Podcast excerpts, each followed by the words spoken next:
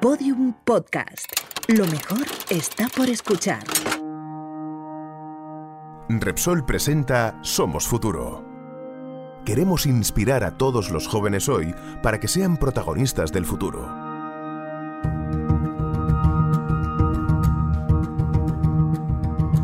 Hola, si estás escuchando esta serie, recordarás que Ricardo Moure ya nos dijo que por mucho que avance la ciencia, eso de ser inmortales no parece que lo vayamos a alcanzar. Lo que no sé si sabes es que precisamente gracias a la ciencia podemos vivir más y mejor, superar nuestras marcas deportivas, batir nuevos récords y hacerlo más guapos, o sea, menos oxidados. ¿Quieres saber cómo?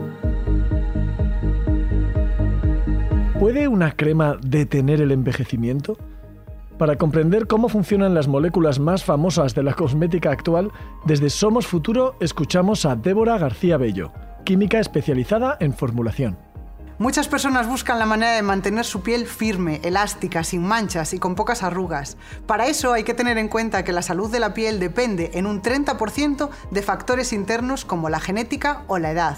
Pero el 70% restante se debe a factores externos, lo que conocemos como exposoma, el exposoma lo componen factores tan conocidos como distintos, el tabaco, el estrés o sobre todo la radiación solar.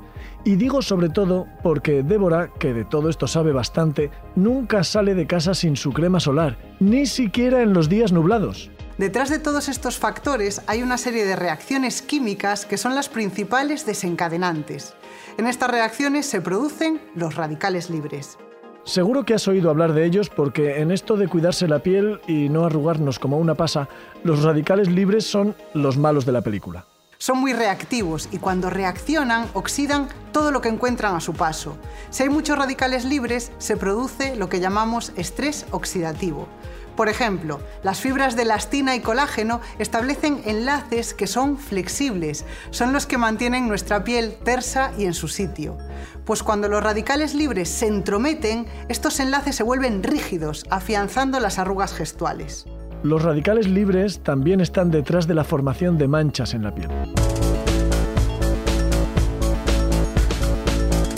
Por suerte, para hacer frente al estrés oxidativo, para cargarnos a los malos de la película, más conocidos como los radicales libres, la ciencia avanza cada día. Para neutralizar a los radicales libres necesitamos otras sustancias que reaccionen con ellos antes de que nos causen daños en la piel. Estoy hablando de los antioxidantes, como la vitamina C, la vitamina E, la vitamina B3. Normalmente no contamos en nuestro cuerpo con suficientes antioxidantes como para neutralizar a todos los radicales libres, pero sí podemos aportar más gracias a la cosmética. Pero que la vitamina C sea una de las soluciones no significa que podemos exprimir unas naranjas y untarnos su zumo. La investigación cosmética va mucho más allá. Si algo he aprendido después de tantos años en el mundo de la formulación cosmética es que lo más importante no son los ingredientes por separado, sino la fórmula al completo. De hecho, hay otro ingrediente que hemos empezado a reconsiderar, algo que se encuentra en nuestro cuerpo de forma natural, en articulaciones, cartílagos y en la piel, y que con el paso de los años disminuye, el ácido hialurónico. Pero no todos los ácidos hialurónicos que encuentras en cosmética son iguales, ni hacen lo mismo en la piel. Los hay con un alto peso molecular y alto poder hidratante. Los hay de bajo peso molecular y que al entrar en la dermis pueden rellenar y atenuar arrugas. Sí, además de ser famoso por los anuncios de televisión, el ácido hialurónico es uno de esos grandes hallazgos, aunque no el último. Dejamos que Débora nos presente uno más hay más moléculas importantes, como por ejemplo el retinol, que promueve la síntesis de elastina y colágeno, la malla elástica de la piel, y es capaz de engordar la dermis y reducir así las arrugas que ya se han formado. Vale, recopilamos. Antioxidantes, ácido hialurónico, retinol, son muchos y pueden formularse de distintas formas según nuestras necesidades. Pero ahora que tenemos la oportunidad de que una experta nos cuente ¿Cuál creéis que sería el elegido por Débora si tuviera que quedarse con un cosmético? Me quedo con los filtros solares. El mejor cosmético para detener el envejecimiento tiene que tener protección solar. La cosmética nos está cambiando. No solo detiene nuestro envejecimiento, sino que en algunos casos regenera tejidos. Y esto debería inspirarnos, llevarnos a ser más ambiciosos y pensar, ¿cuál es el futuro más inmediato de la cosmética? Débora García Bello nos hablará de dos horizontes inmediatos.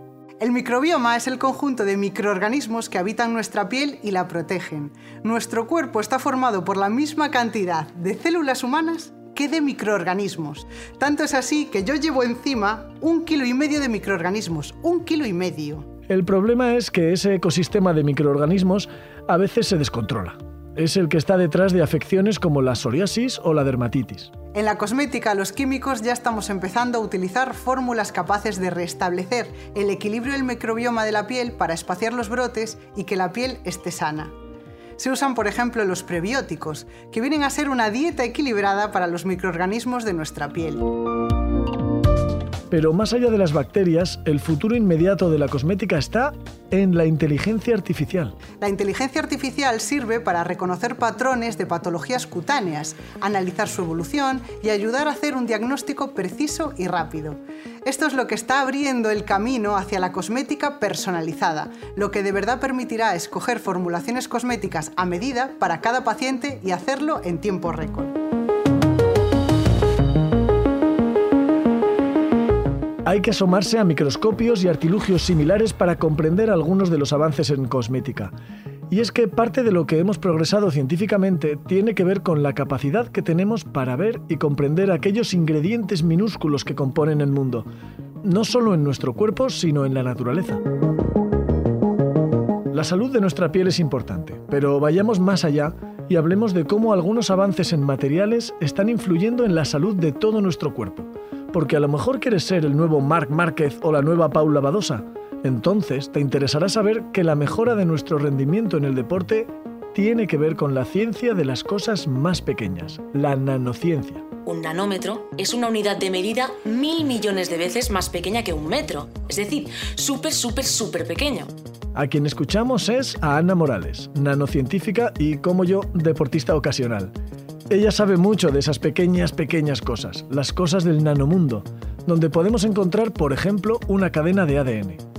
Pero ¿cómo esta ciencia nos está cambiando desde la industria del deporte? Pues aplicando ese conocimiento nanométrico en la tecnología para crear nuevos materiales con propiedades locas. Por ejemplo, zapatillas de grafeno que duren dos veces más que las normales, piezas de coche hechas con resinas modificadas que tienen mayor resistencia y durabilidad o la creación de nuevos lubricantes para bicicletas que optimicen su desarrollo en competición.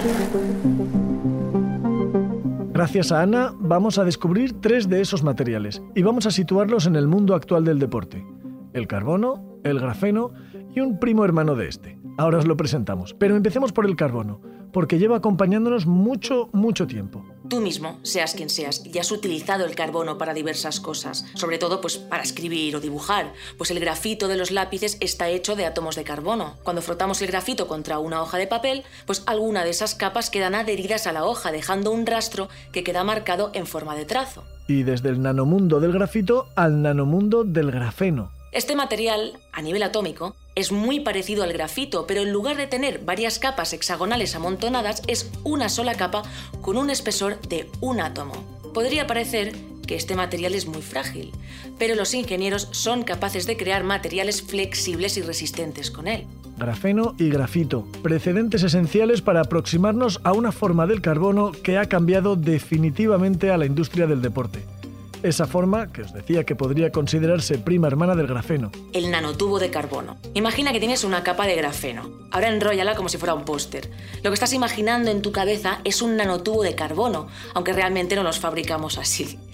Los nanotubos de carbono se pueden implementar junto con otros materiales para crear estructuras muy resistentes, flexibles y que absorban bien los golpes. La capacidad para ver y trabajar estos materiales en el nanomundo nos está permitiendo ser más veloces y sostenibles. Deportistas ganadores del Mundial MotoGP como Marc Márquez ya incorporan en su moto frenos de carbono más ligeros y con mayor capacidad de frenada, y en el futuro sus motos pesarán aún menos. En ciclismo, ya se usan bicicletas con el cuadro de carbono, que son 10 veces más fuertes que el acero y 8 veces más fuertes que los de aluminio, y además pues mucho más ligero.